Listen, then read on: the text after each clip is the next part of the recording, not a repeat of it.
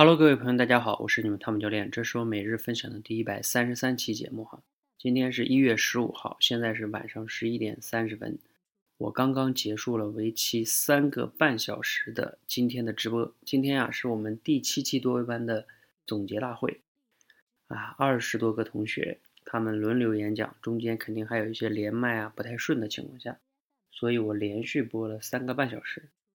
坦诚的讲啊，此刻大脑是有一点不那么清醒的，但是我下了那个直播就来录这个节目的原因是，趁着我现在这个状态，连续性哈，反正也不用去喝水了，就把这个给讲完得了。啊，因为今天大家讲了很多的内容和话题哈，我其实有可多的点可以来分享的。不过呢，就想讲一个点吧。很多人呢，无论是练口才也好，还是在今天这个知识付费的时代也好。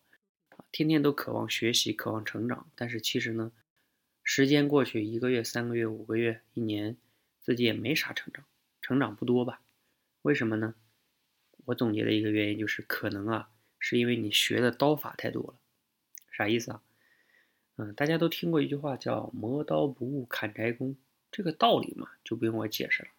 谁都知道，你的刀如果是钝的，那你去砍柴肯定费了很大力气也砍不下来。但是有的人说，有的人为什么呢？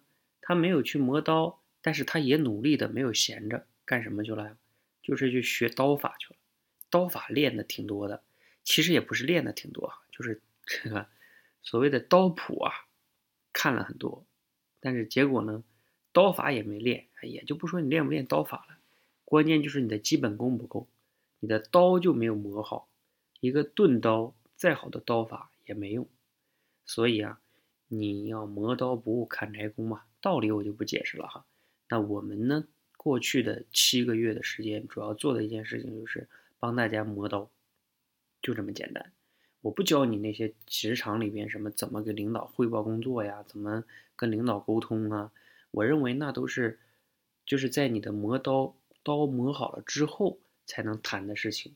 刀没磨好，教那些技巧你也驾驭不了。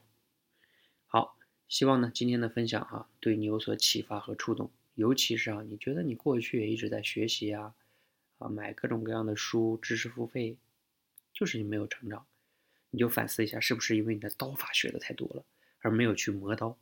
谢谢大家，谢谢。